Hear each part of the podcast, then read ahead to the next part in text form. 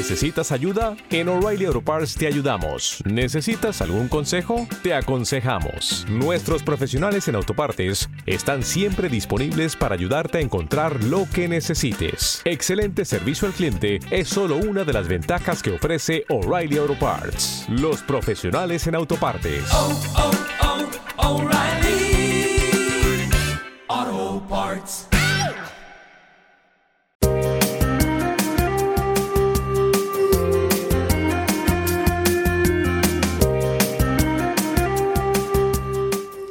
Hola, soy Laura García Agustín. Soy psicóloga clínica y también soy divulgadora. Y cuento con más de 20 años de experiencia profesional en distintos medios de comunicación, en los que lo que hago es acercar la psicología a todos los públicos. Mi objetivo siempre ha sido hacer que la psicología sea fácil de entender y sobre todo accesible para todos y todas. También soy autora de cinco libros de crecimiento personal. El último, titulado Entrena tus fortalezas, te ayuda a descubrir y a desarrollar el poder que hay en ti. Atrévete a descubrirlo. Pero ahora te doy la bienvenida a mi podcast. En él, cada semana, voy a tratar temas de gran interés para tu crecimiento personal. Además, también voy a compartir contigo un montón de estrategias y recursos muy eficaces para mejorarte, que van a enriquecer tu vida y van a ayudarte a sacar tu máximo potencial. Vente.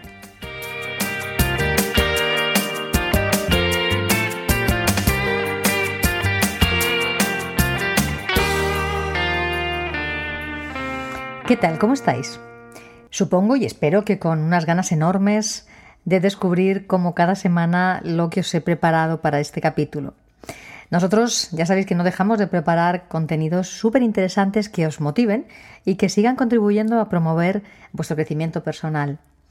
Como ya os vengo comentando en los últimos capítulos del podcast de Laura García Agustín en esta nueva temporada, podéis colaborar con el programa dejándonos vuestras consultas en forma de notas de voz en el WhatsApp del programa. Os recuerdo el número, es el 633 234-201 con el más 34 si nos llamáis o nos contactáis desde fuera de España. Como sabéis, porque ya os lo vengo diciendo en estas últimas semanas, la participación está siendo fantástica y eso me encanta, me gusta mucho. Estoy súper contenta, la verdad, con vuestro apoyo, pero de nuevo tengo que insistir en que me dejéis notas de voz. Como os decía el capítulo anterior, al final os voy a pedir que me dejéis mensajes de texto, a ver si con eso consigo que por fin me dejéis notas de voz, porque me dejáis muchos, pero muchos mensajes en forma de nota de texto que como ya es habitual, yo leo, transcribo de vuestra parte y, y contesto vuestras preguntas sin ningún problema, pero que Insisto una vez más que me gustaría escuchar vuestra voz. No seáis tímidos, no seáis tímidas. Dejarme vuestra voz, que al final, en cuanto os animáis, me dejáis consultas súper interesantes y al final eso es lo que merece la pena, eso es lo que queda chulo. Que sea vuestra voz que, la que se escuche y, y no que sea yo la que lea vuestras consultas. Mm, recordar que podéis preguntar todo lo que queráis sobre los temas que hayamos tratado en semanas anteriores o sobre cualquier otra cosa que os interese o que os preocupe y yo le daré respuesta a esas preguntas al empezar el siguiente capítulo del podcast. Pero, mm, insisto, insisto una vez más, dejad los mensajes en forma de notas de voz, ¿vale? Bueno, este es el sumario del capítulo de hoy, el 45 de la segunda temporada.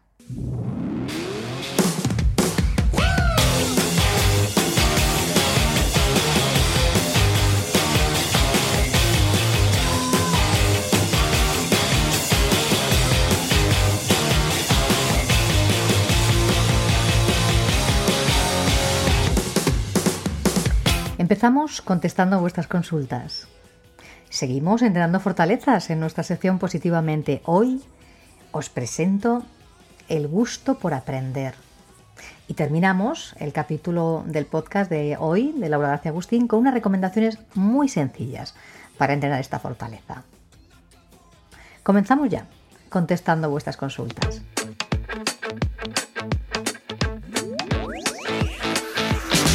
Esta primera nos llega desde Madrid. Nos la hace Luisa, que nos deja un mensaje de texto que os leo. Dice así. Últimamente no tengo ganas de nada. Todo me viene grande y me siento inútil, dice Luisa. Y cuando alguien pretende ayudarme, entro en cólera. Menudo panorama, ¿verdad? Hombre, Luisa, vamos a ver. Es verdad que a veces nos pasa que no podemos con nosotros, no podemos con nuestra alma y que realmente todo lo que es cotidiano, todo lo que realizamos de manera habitual se nos hace muy grande. Y es verdad que esto a veces pues nos provoca un sentimiento de vulnerabilidad extremo y de, inutilidad, ¿no? Y cuando alguien pues lo detecta y nos quiere ayudar, es verdad que nos sentimos todavía peor.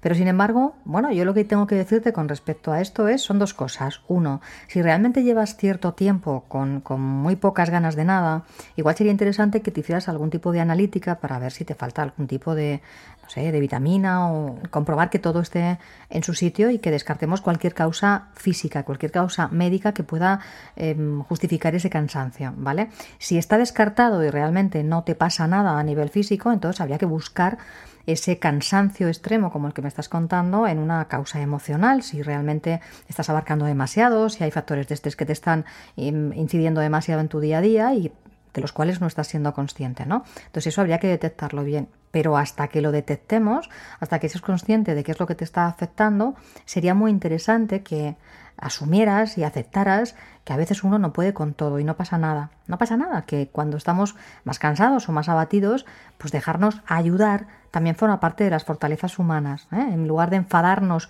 porque alguien nos preste ayuda cuando la necesitamos, insisto, yo lo que te invito es a pedirla tú a pedir tú esa ayuda. Oye, pues no puedo, no, no puedo más, estoy cansada y estoy segura de que cuando le pidas ayuda a la gente que tienes cerca estarán encantados de ayudarte. Y si lo hacen ellos, de modo propio, si se ofrecen ellos a ayudarte, pues déjate ayudar. Yo creo que dejarse ayudar es una de las mejores cosas que podemos hacer los unos por los otros. Y sobre todo, también te sugiero que seas más benevolente contigo. Me dices al final, menudo panorama, ¿no? Como si fuera algo tremendo estar cansado estar abatido. No pasa nada. A veces dejarnos estar, dejarnos que las cosas pasen y darnos ese permiso para ir más lento, para no ser tan eficaces, nos vuelve a cargar las pilas. Así que, venga, ánimo Luisa, te mando un abrazo muy fuerte.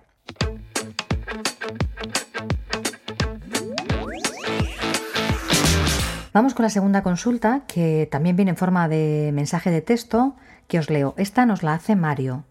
Dice así. ¿Cómo puedo aprender a organizar mejor mi tiempo? Estoy estudiando una oposición desde hace dos años y cada vez me cunde menos. ¿Algún consejillo? Hombre, Mario, te daría muchos, muchos consejos. Me dices que llevas más de dos años estudiando una oposición, con lo cual es normal que estés cansado y que estés aburrido.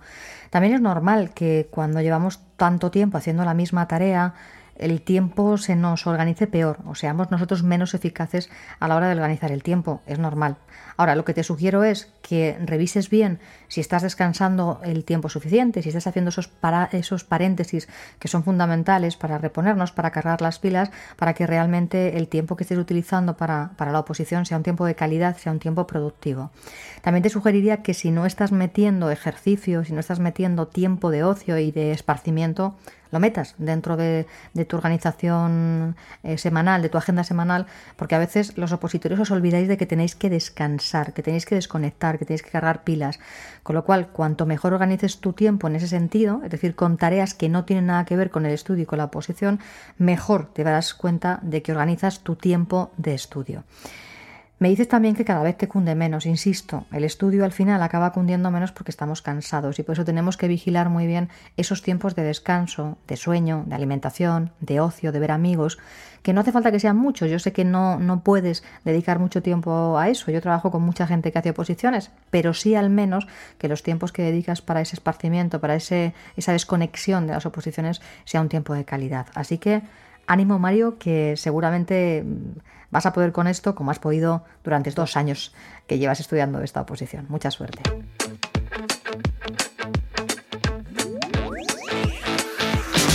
Esta siguiente consulta nos viene desde Nueva York, también en forma de nota de texto. En fin, ¿qué le vamos a hacer? Otra nota de texto. Nos la hace Fanny y nos dice esto, nos pregunta esto. Laura, siento que mi jefe no me valora nada. No tiene en cuenta las propuestas que le hago y ya prácticamente no me da trabajo. Nunca hemos discutido, pero es cierto que no tenemos feeling, nunca lo hemos tenido. Y yo me considero una buena profesional, pero siento que soy invisible para él. ¿Qué me recomiendas? Porque esto ya me está afectando más de lo que quisiera.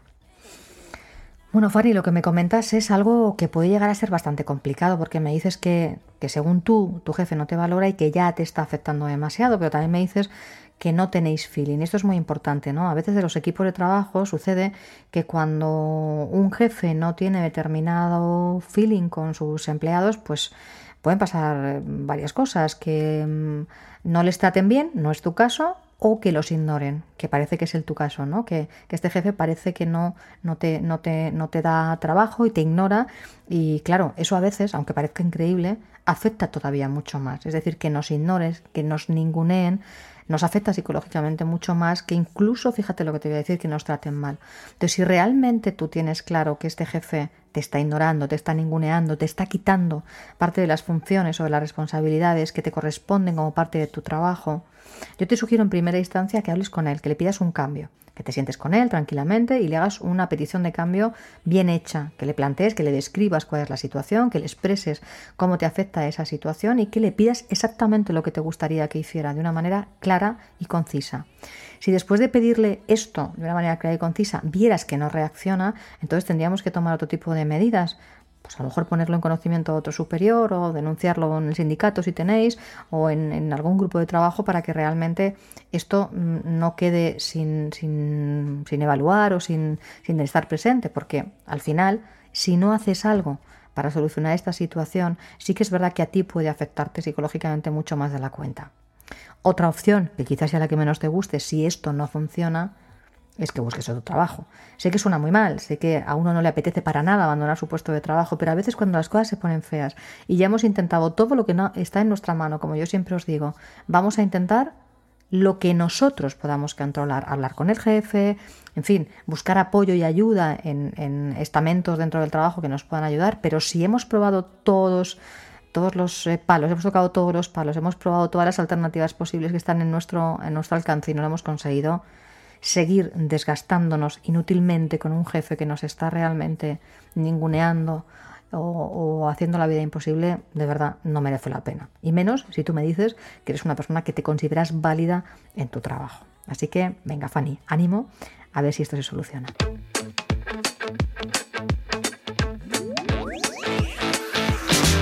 Y vamos con la última pregunta de hoy, que también nos viene en forma de nota de texto. Esta vez nos llega desde Bogotá y nos la hace Ana. Y dice así.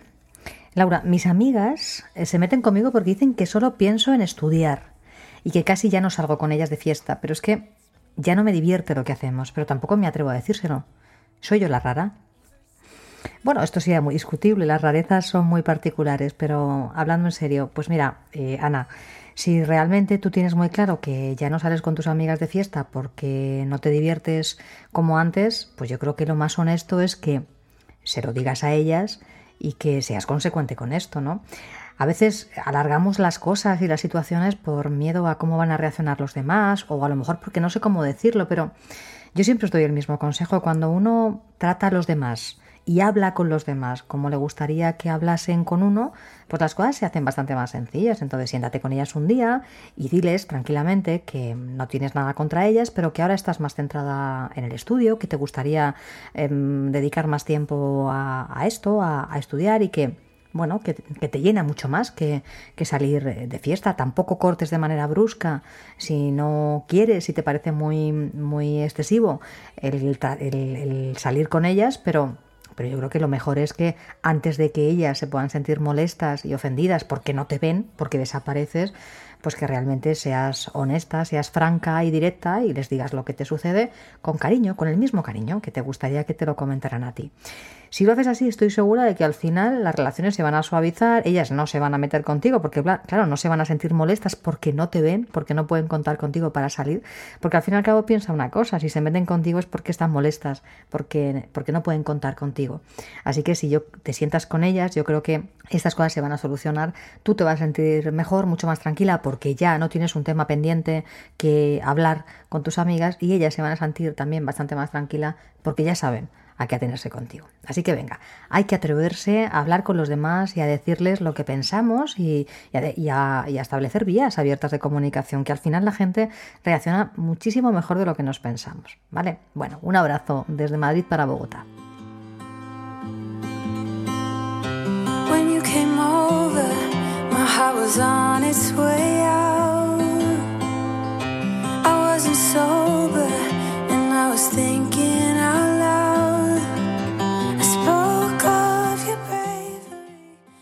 Y después de este apartado de consultas, comenzamos nuestra sección positivamente en la que seguimos entrenando las fortalezas emocionales.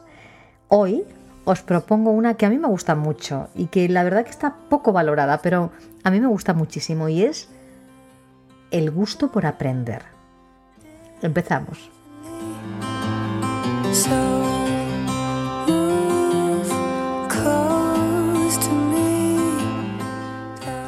Gandhi dejó dicho, vive como si fueras a morir mañana, aprende como si fueras a vivir siempre. A mí me encanta. ¿Qué os sugiere a vosotros esta frase? Pensadlo, pensadlo durante unos segundos. Lo que a mí me sugiere tiene mucho que ver con la fortaleza que os presento hoy. Como ya os decía, hoy vamos a hablar del gusto por aprender. Por eso a mí esta frase me invita a aprovechar el tiempo y no a malgastarlo, a hacerme presente y a disfrutar el aquí y ahora, a vivir intensamente el momento como si fuera el último, arriesgando, explorando, disfrutando y sacando el máximo partido de las cosas que nos pasan. Pero además, esta frase me invita a no conformarme, me invita a activar mi curiosidad para descubrir cosas nuevas y no limitarme a lo que ya sé, a lo conocido. Porque yo creo que el que se cree que ya lo sabe todo, se vuelve más ignorante cada día. Porque dejar de querer aprender nos entorpece, nos atonta, pero vamos que nos atonta literalmente, porque no le damos a nuestro cerebro el alimento que necesita. Y esos nutrientes, los nutrientes que nuestro cerebro necesita para seguir creciendo, son conocimientos nuevos y constantes. La ignorancia es muy osada, dice el refranero popular. Por eso aprender es una de las mejores cosas que nos puede pasar a los seres humanos. En serio, aprender, repito, es una de las mejores cosas que nos puede pasar a los seres humanos. Porque aprender no es otra cosa que una actitud positiva ante la posibilidad de adquirir conocimientos nuevos. Pero además, aprender forma parte de nuestra naturaleza. Los seres humanos tenemos una inagotable capacidad de aprendizaje que podemos desarrollar de forma ilimitada. Otra cosa es que lo hagamos, pero tenemos una extraordinaria capacidad de aprendizaje. Por eso, despertar las ganas de aprender es uno de los mejores regalos que podemos hacernos a nosotros mismos y que desde luego podemos ofrecerle a las personas con las que entramos en contacto. Pero es que, insisto, además, el gusto por aprender resulta una habilidad muy contagiosa. Y hay personas especialmente capaces de activar en los demás estas ganas de aprendizaje, este deseo de indagar, de curiosear en las cosas que nos rodean y por las que habitualmente pasamos de puntillas, muchas veces casi sin reparar en ellas. Así que una buena decisión será frecuentar la compañía de este tipo de personas, de este tipo de personas que, como te digo, son personas ávidas de aprender. Sí, se trata de gente entusiasta que cree firmemente que cualquier lugar ofrece múltiples posibilidades para aprender algo nuevo. Personas que siempre tienen algo que enseñarte con el afán de que trastees tú y descubras por ti mismo lo que ellos ya han descubierto antes. A mí me encanta ese tipo de persona, porque son personas muy generosas, que no se guardan los conocimientos para sí mismos, sino que tratan de que los demás accedan a los conocimientos de la misma manera que ellos han accedido antes. Son esas personas que siempre disfrutan leyendo, investigando, conociendo nuevos conceptos, nuevas culturas, que siempre están dispuestas a invitarte a conocer, a mirar de un modo diferente lo cotidiano, que destilan entusiasmo y que despiertan el interés por todo lo que nos rodea, incluido el género humano. Este afán por descubrir algo nuevo para estas personas, desde luego, no está sujeto a incentivos externos, sino que parte de una motivación intrínseca, parte de una motivación que les viene de dentro. Y esa es su ventaja, porque aprenden por el simple hecho de querer aprender. No necesitan un refuerzo externo, aprenden, insisto, por el simple hecho de aprender. Y esa actitud de apertura y de búsqueda permanente de respuestas a cuestiones que se van planteando y que les van surgiendo según van descubriendo otras nuevas, les invita a hacer un uso eficaz de las preguntas, de las preguntas que yo llamo poderosas, mediante las cuales van obteniendo una nueva información que después reutilizan para seguir conociendo nuevos matices y nuevos conceptos sobre lo que están estudiando. El hecho de preguntarse por algo significa que somos capaces de poner en cuestión lo que nos rodea. Es decir, significa que no vamos a aceptar sin más lo que pasa a nuestro alrededor. Significa también que no vamos a considerar que lo que se ha hecho hasta este momento es bueno solo porque es lo conocido, porque es lo habitual. Hacerse preguntas y hacerse especialmente preguntas poderosas, de esas que exigen una respuesta inteligente, también poderosa, pues insisto, hacerse preguntas de este tipo nos permite plantear las cosas de un modo diferente para obtener también respuestas diferentes y variadas que nos descubran nuevas y variadas opciones. Lo realmente significativo del uso de esta fortaleza, si te das cuenta, es que cuanto más se usa, más se obtiene el beneficio que va asociado a ella. Es decir, cuanto más se entrena el gusto por aprender, más se disfruta aprendiendo y más se alimentan las ganas de continuar, llegando incluso a obtener unos niveles de satisfacción nunca antes conocidos con algo tan aparentemente complicado que, a priori, solo promete esfuerzo y no bienestar. ¿Cuántas veces nos han dicho esto de, estudiar cuesta mucho, aprender cuesta mucho esfuerzo, pues, pues no. Aprender también nos proporciona satisfacción, también nos proporciona bienestar, esta satisfacción de la que yo te estoy hablando. Qué pena, ¿verdad? Que nos hayan inculcado esto, que aprender es un rollo, que cuesta mucho esfuerzo, porque además no es cierto. Aprender es disfrutar de la vida. Así que acuérdate y recuérdate a partir de ahora que este esfuerzo gusto, como a mí me gusta decir, bien dirigido, supone una de las realizaciones más espectaculares del ser humano y lo que es mejor, resulta relativamente sencillo practicarlo. Además, bueno, te voy a decir otra cosa que es súper importante y que esto nos afecta a todos. Aprender o el gusto por aprender, desarrollar el gusto por aprender, detiene el envejecimiento, pero a todos los niveles, porque no hay una pastilla más eficaz para que nuestro cerebro esté y permanezca joven que el aprendizaje. Así que, para que podáis alimentar convenientemente vuestra materia gris y aumentar la neuroplasticidad de vuestro cerebro, es decir, el número de conexiones neuronales productivas que se producen ahí arriba en, el cerebro, os propongo unas sencillas tareas que van a permitiros entrenar esta fortaleza que me parece genial y que hoy os estoy presentando, el gusto por aprender. Venga, coged papel, boli y tomad nota que estas son las tareas para reforzar esta fortaleza. Primero, primera tarea. Rodéate de gente curiosa, con ganas de aprender cosas nuevas. Así, tú también te vas a animar a hacerlo. No hay nada más rollo y más muermo que estar con gente que no quiere aprender nada más de lo que ya sabe o que se cree que lo sabe todo. Así que rodéate de gente con ansias por aprender. Segunda tarea. Utiliza preguntas, de estas que te decía yo antes, utiliza preguntas poderosas para obtener información de calidad sobre las cosas que suceden a tu alrededor. Preguntarte el cómo y sobre todo el por qué de las cosas nos va a abrir muchísimas perspectivas nuevas de conocimiento, así que atrévete a preguntarte el cómo y el por qué de las cosas. Tercera tarea. Proponte como reto aprender algo nuevo todos los días. Aunque sea algo muy, muy pequeño, como hacer una determinada receta culinaria de forma distinta como lo haces tú habitualmente. Pero plantéate aprender algo nuevo cada día. Eso ampliará tus ganas de conocer otras formas de funcionar y te va a invitar a que sigas explorando en otras áreas mucho más. Cuarta tarea. Lee cada día algo diferente de lo que normalmente tú no lees. O ve algún documental de un tema nuevo para ti. De lo que se trata es de que despiertes tu interés por otras cosas que no sean las que habitualmente tú sueles ver o sueles escuchar. Y se trata de que pruebes cosas nuevas, que sigan alimentando tu interés por seguir aprendiendo cosas nuevas. Quinta tarea.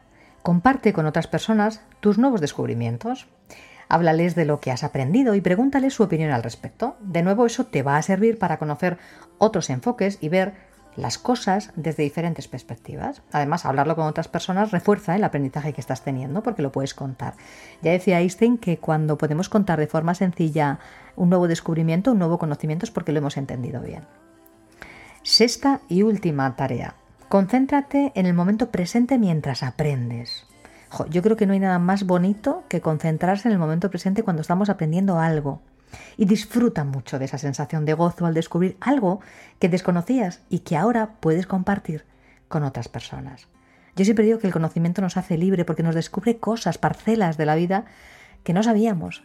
Yo desde luego me pongo súper contenta cuando descubro cosas que no sabía. Me encanta, me encanta descubrir cosas que no sé porque eso me enriquece personalmente. Y además luego las puedo compartir con los demás y me encanta poder contarlo.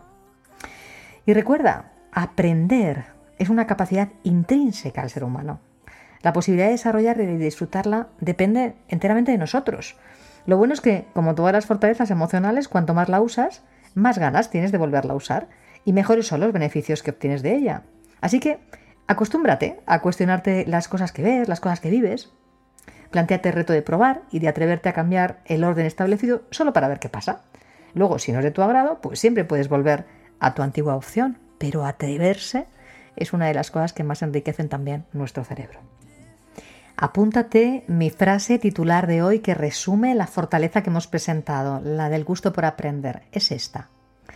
Uno de los encantos principales y más mágicos de aprender estriba en saber que nunca nadie podrá quitarnos lo que hemos aprendido. Y como tarea extra, te mando la siguiente. Coge una hoja de papel y anota en ella 10 cosas que te gustaría aprender o probar en los próximos 6 meses. Te doy 6 meses para que tengas margen. Pero proponte probar al menos una de ellas, una de cada una de esas cosas que has puesto, cada semana. La lista, por supuesto, está abierta, de manera que según vayas tachando lo que ya vayas probando, no dejes de añadir cosas nuevas a tu lista para que siempre esté con cosas que te interese probar. Y hasta aquí el programa de hoy. Ahora ya sabéis que lo que os toca es practicar. Ya sabéis que para adquirir, fortalecer y consolidar las habilidades que componen la fortaleza que hoy os he presentado y para que empiece a formar parte de vuestro repertorio de comportamiento, de, vuestro nuevo estilo personal y se instale en vuestro disco duro, como siempre os digo, tenéis que entrenar un poco cada día. Si no, lo olvidaréis por mucho que os parezca interesante. Esto os lo digo siempre. Ya sabéis que todo lo que nos entrena no se consolida, así que si realmente queréis fortalecer vuestro gusto por aprender, tenéis que trabajar en ello con regularidad. Pero si a alguien que nos está escuchando le resulta especialmente difícil o no puede hacerlo por sí solo o pierde la motivación por el camino, oye, tampoco hay que desesperarse, es normal, no todos vamos al mismo ritmo ni todos podemos hacer las cosas de la misma manera. Estáis aprendiendo muchos recursos complejos, siempre os lo digo, y eso lleva su tiempo, así que hay que tener paciencia y sobre todo constancia. Y así sí, así vais a ver resultados antes de lo que os podéis pensar. Pero, como siempre os digo, oye, si de verdad nos cuesta, dejarse ayudar por un profesional de la psicología, siempre aligera la carga porque te orienta y te guía de forma mucho más operativa y sobre todo porque te motiva cuando tú flaqueas. Ya sabes que a mí me gusta insistir que elijáis bien al profesional con el que vais a entrenaros, que tenga titulación en psicología y experiencia suficiente para que os aseguréis de que estáis en buenas manos. Y eso ya sabéis que es muy fácil de averiguar si le preguntáis directamente al profesional por sus credenciales, que tiene que facilitaros de forma extensa como hago yo con mis pacientes. Sea cual sea el caso de cada uno, la situación de cada uno, lo importante es que tengáis claro que podéis instaurar nuevos hábitos y rutinas que mejoren vuestro día a día de una forma relativamente sencilla, como siempre os cuento. Además, ya sabéis que cuando conocéis lo que tenéis que hacer, es muchísimo más fácil obtener unos muy buenos resultados y sobre todo consistentes. Os recuerdo que además de Nightbooks, Podéis escucharme en otras plataformas de reproducción de podcast como Spotify y Apple Podcasts, donde os pido que me dejéis una reseña o que me regaléis unas cuantas estrellas en iTunes, sobre todo, o algún comentario. Y así vais a ayudarme mucho, mucho a que el podcast siga creciendo y además llegue cada vez a más personas. Y si os gusta, pues mm, como siempre os digo, por favor, compartirlo y recomendarlo tanto como deseéis entre vuestros contactos y en vuestras redes sociales. Ya sabéis que el boca a boca es lo que mejor funciona, así que no dejéis de hablar del podcast de Laura García Agustín y recomendarlo para que nos pueda seguir mucha más gente y pueda seguir creciendo. Además, como siempre os digo, ayudar a los demás nos proporciona mucha satisfacción, así que si comentáis y habláis de este podcast y podemos contribuir a que muchas más personas se beneficien de él, pues yo me sentiré absolutamente agradecida y muy satisfecha. Bueno, y para no perderos ningún nuevo capítulo del podcast, no olvidéis suscribiros Recordar también que a partir de ahora podéis mandarme vuestras preguntas en forma de nota de voz por WhatsApp al teléfono del programa que es el 633-234-201, con el más 34 por supuesto delante si lo hacéis desde fuera de España. Y por último, eh, sabéis también que el email del programa del podcast sigue estando disponible para recibir vuestros comentarios o vuestras sugerencias. Esta es la dirección de correo electrónico. Positivamente arroba lauragarciaagustín.es. Hasta pronto. Espero vuestras preguntas y vuestros comentarios. Como siempre os mando saludos y sonrisas.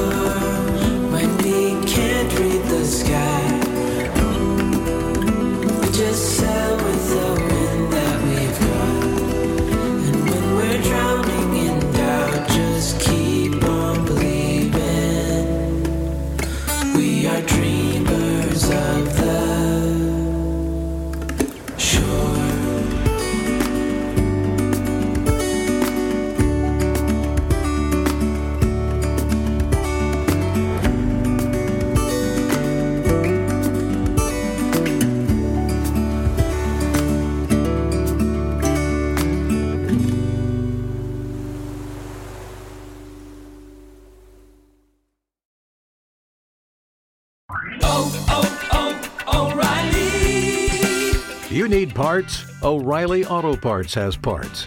Need them fast? We've got fast. No matter what you need, we have thousands of professional parts people doing their part to make sure you have it. Product availability. Just one part that makes O'Reilly stand apart. The professional parts people. oh, oh.